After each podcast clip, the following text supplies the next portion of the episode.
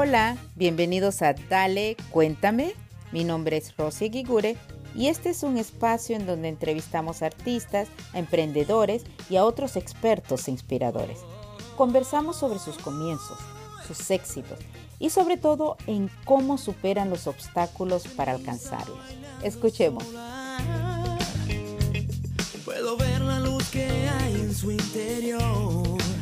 En un concierto se mojaron mis instrumentos, los perdí, me botaron del grupo de teatro donde yo trabajaba. Eh, mi esposa, que me acababa de, casar con ella en ese momento y todavía mi esposa actual, se enfermó de una enfermedad grave. Eh, se pasó dos años muriéndose en el hospital, o sea, toqué fondo, fondo, fondo totalmente. Y para salir de esa situación tan difícil que tenía, me fui a Canadá a fregar plato. Hola, bienvenidos. Estamos aquí con Edesio Alejandro, muy emocionadas porque tenemos a, si no al músico más importante de la época moderna de Cuba, eh, uno de ellos, pero tú me dirás. Eh, Edesio, bienvenido. Bueno, muchas gracias por permitirme hablar con todas las personas que nos estén escuchando. Y, bueno, no, no, no, es muy merecido eso de que uno de los más importantes músicos. Trabajamos duro, eso es lo que hacemos, realmente. Pero, muy duro y para que te hayan premiado, yo pienso que es, eres uno de los más premiados, galardonados internacionalmente además. Tú, tú eres un compositor de música para cine, para teatro, para televisión. Háblanos de esos comienzos, ¿cómo comenzaste? Mira, yo cuando era muy jovencito en el barrio mío, eh, cuando tenía como 11 años, hicimos una banda de rock and roll y, y salté como mi barrio era un barrio muy marginal de Cuba, era un barrio de rumba, eh, un barrio de los barrios peligrosos de, de La Habana. Y, y de pronto, después de haber sido casi que un delincuente juvenil, eh, un amigo mío me dice, mira, escucha aquí, y nos puso una emisora de radio de aquí de Estados Unidos que entraba en Cuba por la onda corta creo que era que se llamaba KY Underground Music. Y cuando yo escuché eso descubrí que, que había un mundo tremendo en, en, en la música rock. Y, y, salté de ser un rumbero de la calle a ser un músico de rock and roll. Después como dos años después eh, me enteré que hacían pruebas en el conservatorio y entré a estudiar eh, guitarra. Ese momento cambió mi vida, ese momento hizo que la música fuera mi sentido de, de vivir, la música fuera mi pasión y realmente ese fue el momento donde salí a las calles y me convertí en una persona, la persona que soy hoy en día. Creo que siempre doy gracias a, a, mi madre que me llevó al conservatorio a hacer las pruebas, que fue la que me dijo que, que estaban haciendo pruebas de música y le doy gracias a Dios y a la música porque me cambió la vida, me hizo ser una persona eh, distinta y, y, de bien. Cuéntame después del conservatorio entonces. Bueno, estudié durante siete años en el conservatorio, estudié música de concierto, me, me hice un guitarrista de concierto, pero siempre tuve como que el rock dentro de mi corazón, eso no, eso llegó para quedarse. Y como que yo digo que siempre, además de tener una eh, de, de, de, haber hecho música de conciertos de muchos estilos, siempre rock and roll estaba eh, abajo, siempre estaba debajo. Siempre lo, lo, lo, mezclas y estaba viendo que, que, quiero compartir del productor de Bon Jovi eh, la descripción que da de ti y es que eres un, un, músico creativo único y esa mezcla única que tú has hecho y que, imagínate, te han nominado al Grammy por eso. Eh, ¿cómo, ¿Cómo haces tú para hacer esas mezclas que, que llegan a ser tan famosas mundialmente? Mira, eh, yo he tenido, yo digo que una bendición. Yo Siempre he hecho lo que yo he querido en cada momento de mi vida. Nunca una disquera, nunca me han impuesto nada. He tenido la grandísima suerte de que me han tomado con lo que yo he estado haciendo en cada momento eh, de mi vida. Y eso yo digo que es una bendición, que no te obliguen a seguir un mercado, a seguir un sonido. Después del conservatorio, te, te voy a hacer una pequeñita anécdota. Eh, cuando yo salí del conservatorio, eh, siempre tuve un sueño que fue eh, dirigir una orquesta y desde la orquesta tocar la guitarra o desde la guitarra dirigir la orquesta. Pero cuando me gradué eso era casi como una pesadilla, no un sueño, era imposible. Y la, el trabajo que conseguí fue siendo profesor de guitarra. Y ahí hice una cosa que se llama el servicio social, que es cumplir con la... es como pagar la deuda que tenía mientras estuve estudiando. Y al terminar, decididamente dije que yo no, no quería ser profesor, no me gustaba dar clases.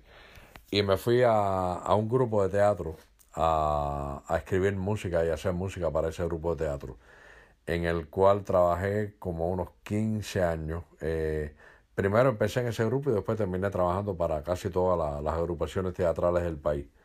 A ese momento se suma la televisión, que empiezo a hacer música para televisión.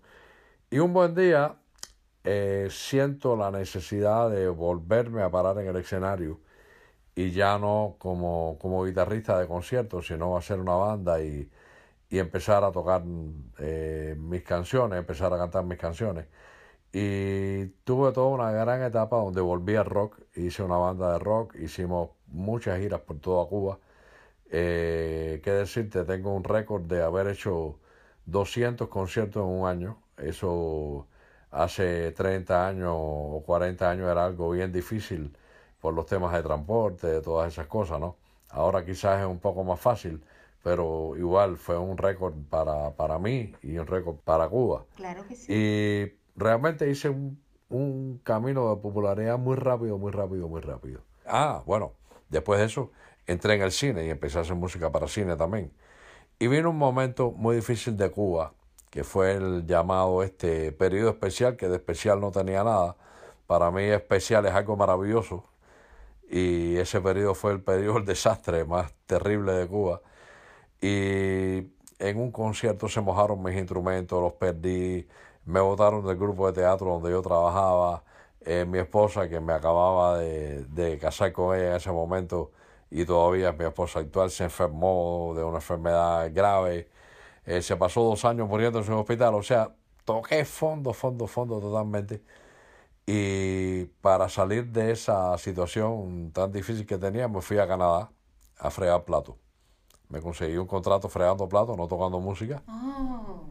Sí, recuerdo que me contaste, pues lavaste platos en Canadá, ¿no? Y después de ser un músico tan famoso, sigue, sigue. Exactamente. Y entonces, nada, eh, en lo que yo fregaba platos me había llevado un demo y lo presenté a, a varias disqueras ahí en, en Montreal y como a la semana me llaman de una de las disqueras y me dice, oye, tenemos para ti un contrato. Realmente era el contrato que había soñado cualquier músico. Me hicieron un contrato por 5 millones de dólares por cinco años y, y avanzado un millón cada año. Pero tenía un gran impedimento que tenía que irme de Cuba. Y yo tenía a mi hijo chiquito, tenía a mi familia, mi abuelita vivía, mi madre también. Y hay decisiones de estas que son muy difíciles, sobre todo cuando Cuba era un país en ese momento tan cerrado que si tú te ibas a vivir a otro lugar, ya más nunca volvías a vivir en Cuba. O sea, te quitaban todas tus propiedades en Cuba eh, y no podías volver a entrar al país. Y yo siempre prefería la familia eh, por encima de cualquier cosa. Realmente no estuve preparado para, para dejar a mi no familia. Y el contrato, entonces. No acepté el contrato. Y entonces me dice el, el productor, que bueno, ya que no vas a firmar el contrato, yo te quisiera dar unos consejos como productor. Tú no eres un buen cantante de rock. Tu voz no es para cantar rock. Tú puedes pararte al lado de, qué sé yo, de Led Zeppelin, de Black Sabbath, de todas las bandas de, de la época. Puedes cantar al lado de esos, de esos monstruos. Le digo, no, no, realmente no. Dice, entonces, entonces estás por un camino errado. Ah, me, lo otro que me dijo fue, ¿cuánto dinero tú tienes? Le digo, no, yo ninguno, si estoy fregando plato aquí me dice el tipo, eh, ¿tú sabes cuánto dinero tienen atrás todas esas bandas para promover su trabajo? O sea, ni tienes la voz que tienen ellos, ni tienes la plata que tienen ellos. Por lo tanto, búscate tu propio lugar en el espacio. Hay muchos huecos. Cuando te encuentres el tuyo, tú vas a triunfar. Le digo al hombre, muchas gracias. Me volví a comprar con el dinero que gané fregando plato, que me compré mis equipos otra vez, me fui para pa La Habana y cuando yo lo digo a mi mujer, ¿sabes qué?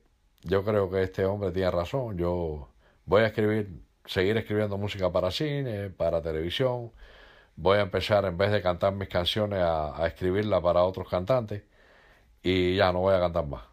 Y no me deprimí, pero caí como en un espacio un poco ahí, ¿sabes? De, de un poco de tristeza, porque dije, bueno, ya voy a hacer esto. Y un día, mi vecino, que era un viejo cantante, eh, muy, fue muy importante antes de los años 60, y ya era un viejito, siempre cantaba, pero cantaba canciones, cantaba hasta música lírica, se pone a cantar una rumba.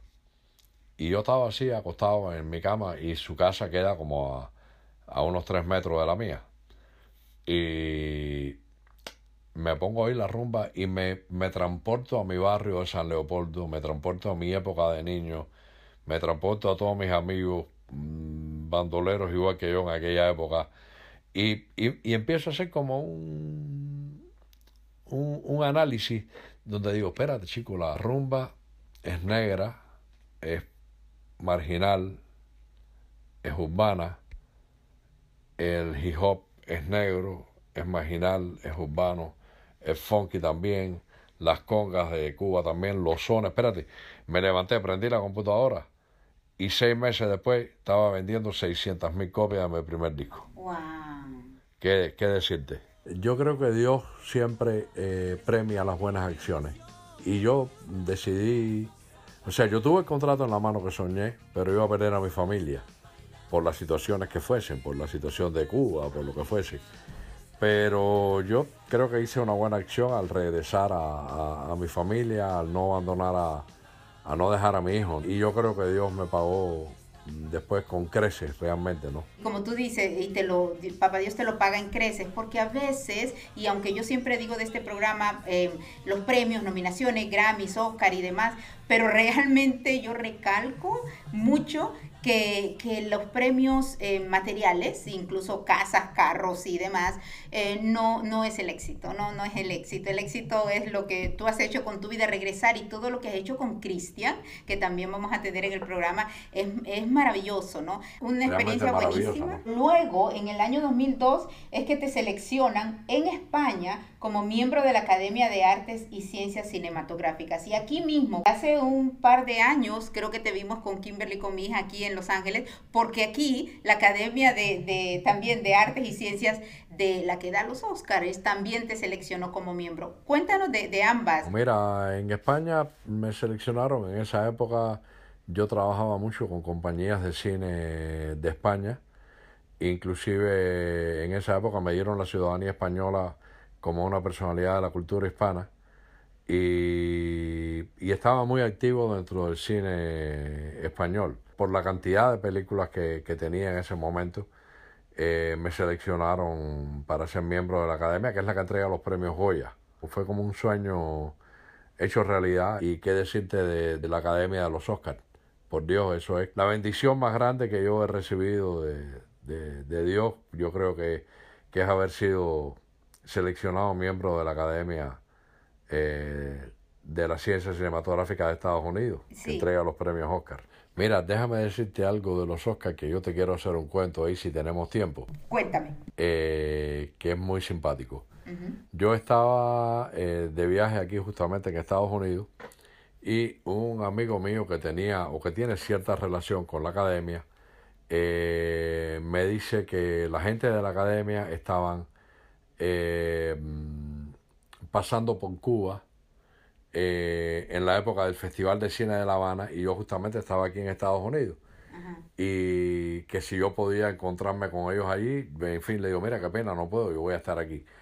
Cuando él regresa, yo todavía estaba en Miami, y me dice, oye, me dice la gente de la academia que, que le presentes el currículum tuyo. Ajá. Y le digo, ah, está bien, sí, yo te lo mando en estos días me voy de viaje a La Habana. Eh, en Cuba el tema de internet es complicadísimo porque la internet es muy lenta y yo casi que no uso internet en Cuba. Y entonces, nada, me paso como dos meses y regreso otra vez. Cuando regreso, mi amigo me contacta otra vez y me dice, oye, no me mandaste currículum. Ah, oye, perdóname, te lo voy a mandar ahora mismo. Y se me volvió a olvidar, me llama y me dice, oye, chico, tú no quieres presentar. Bueno, ¿para qué quieren ellos currículum, compadre? Dice, mira, yo no sé para qué lo quiere, pero fueron a La Habana y buscaron varios currículos de varios músicos, a lo mejor te van a salir algo ahí, que sé yo, bueno, oye, ahora mismo te lo mando, se lo mando. Y una semana después, digo, ¿para qué me habrán pedido currículum esta gente? Y hago así, entro al, al sitio de los Oscars y dice, nuevos miembros eh, de la academia, eh, acababan de dar la noticia de, de, de varios, un grupo de nuevos miembros que habían propuesto ingresar a la academia. Y hago así, y empiezo a bajar la lista así, y digo, mira, aquí está Justin Timberlake, oye, qué bueno, mira, aquí está Alexander Jodorowsky, aquí estoy yo, digo, ¿qué es esto? Te encontraste tú mismo ahí. Me encontré yo mismo ahí, digo, ¿qué es esto? Esto es una locura, por Dios. Y bueno, al otro día, eso era como a las, bueno, eso fue a las nueve de la noche de, de ustedes, de Los Ángeles, y yo me enteré como a las doce, yo a esa hora ya no iba a llamar a nadie, me daba pena, ¿no? Y a partir de ahí entonces me contacto y la maravillosa bendición de que quien me atiende es nada más y nada menos que Charlie Fox, el compositor de Killing Me Softly, que en ese momento era el director del departamento de música de los Oscars. Él me escribe y me dice, oye, eh, yo soy fulano de tal, tú vas a venir a la ceremonia. yo, claro que sí, voy a ir, ¿cómo no? Y me dice, yo te voy a recibir, yo te voy a introducir aquí con todo el mundo. Y le digo, Charles, mira, yo, hay una, hay una canción tuya que todo el mundo la conoce, que, que la han cantado medio mundo, que es Killing Me Softly, y yo quisiera que tú me permitieras hacerle una versión. Porque a mí me gusta mucho esa canción. Dice, pero claro, por Dios, yo te haz la versión que tú quieras.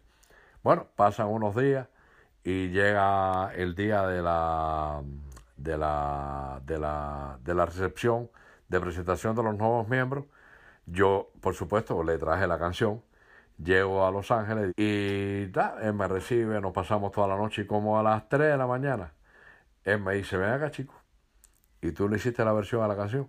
Le digo, claro, Charles. Dice, ¿por qué no me la mandaste? Le digo, porque yo acabo de llegar ahora mismo aquí a Los Ángeles. Y la terminé una hora antes de volar de La Habana para acá. Y dice, bueno, fíjate, son las 3 de la mañana. Mándame la canción llegando al hotel. Y como a las 4 de la mañana le mando la canción. Siete y media de la mañana suena el teléfono. Hi, Edesio y Charles Fox. Hi, Charles, how are you? Y, me dice, oye, eh, ¿qué tú vas a hacer? ¿Dónde vas a desayunar hoy? Y le digo, no, aquí en el hotel. Dice, ¿quieres desayunar conmigo? Le digo, sí. Dice, bueno, baja que estoy aquí en el lobby.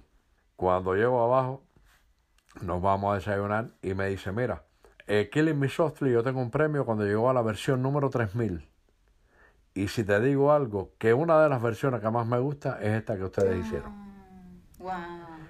Y yo quisiera que tú me permitieras eh, usar la versión en los festejos que yo voy a hacer por mi 60 aniversario de vida artística. Digo, claro, Charlie, con un tremendo gusto yo te la regalo. Y dice, yo quisiera que tú me dejaras usar la voz del cantante, porque es una de las interpretaciones que más me gusta. Y le digo, Charlie, el cantante es mi hijo, te lo regalo.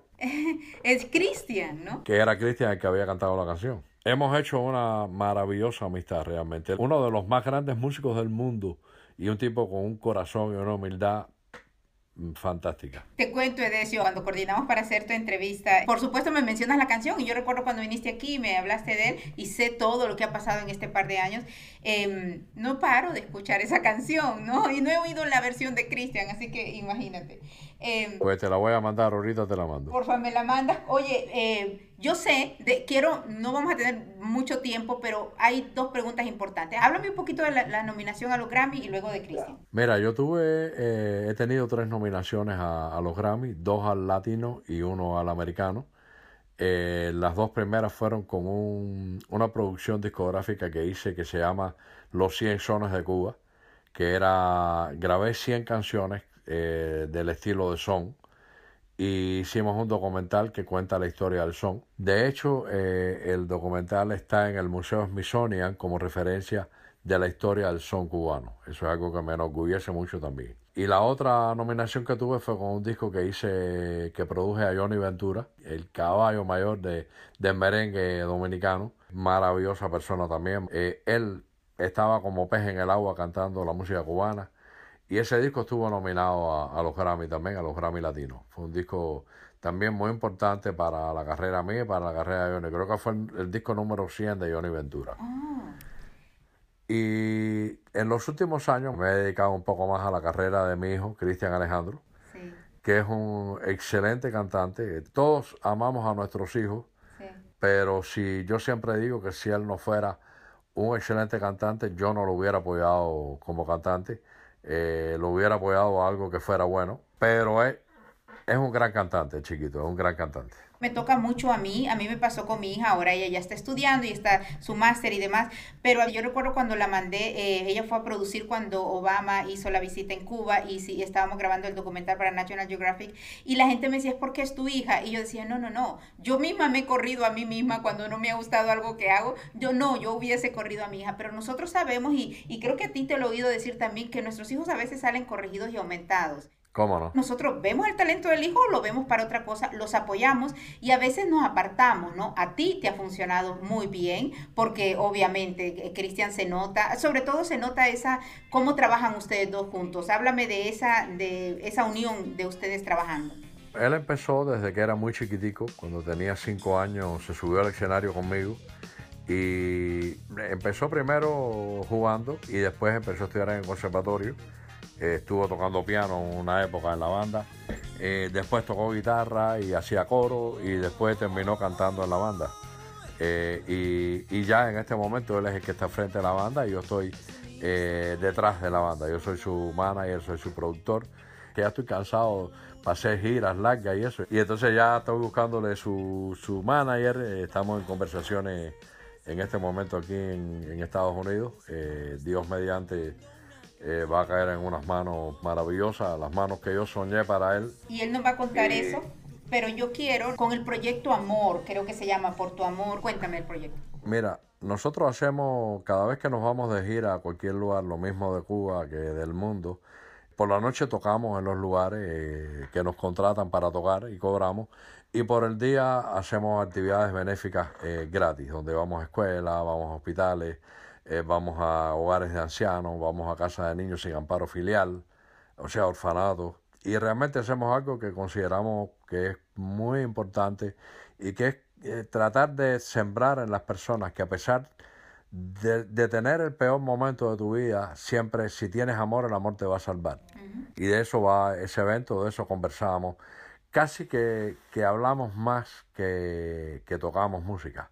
O sea, hacemos a la gente participar, contarnos su historia, eh, contarnos los momentos importantes donde el amor lo ha salvado, porque a veces eh, tenemos la solución en la mano aquí frente a la nariz y, y sencillamente la situación mala que tenemos no nos deja ver cómo salir de esa situación. Exacto. El ser humano es complejo, el ser humano sobre todo cuando se deprime se encierra en una caja y, no sale. Y yo creo que cuando la gente piensa que el amor es más importante que todo, salvan su vida. Y de eso va este proyecto. Lo hacemos siempre que, que vamos a, ya te digo, cualquier lugar y, y realmente no, nos hace muy felices hacerlo. Que, que Dios te siga premiando, Edesio, por todo tu talento, por todo lo que haces y por todo lo que has hecho siempre por toda la gente en tu país y fuera. Y vamos a seguir con Cristian y él nos va a hablar del lado del hijo al papá. Te agradezco muchísimo, Edesio. Un honor de verdad que hayas estado aquí en Dale, cuéntame y que nos contaras toda tu historia. Para mí también es un honor y un placer que, que me hayas invitado al programa y que me hayas dado la posibilidad de, de, de hablar un poco, conversar un poco con, todo, con todas las personas que nos están escuchando y desearle a todos bendiciones, salud y, y sobre todo mucha paz, muchas cosas buenas para este año. Eh, Dios los bendiga a todos. Gracias, gracias, Edesio. Un abrazote fuerte.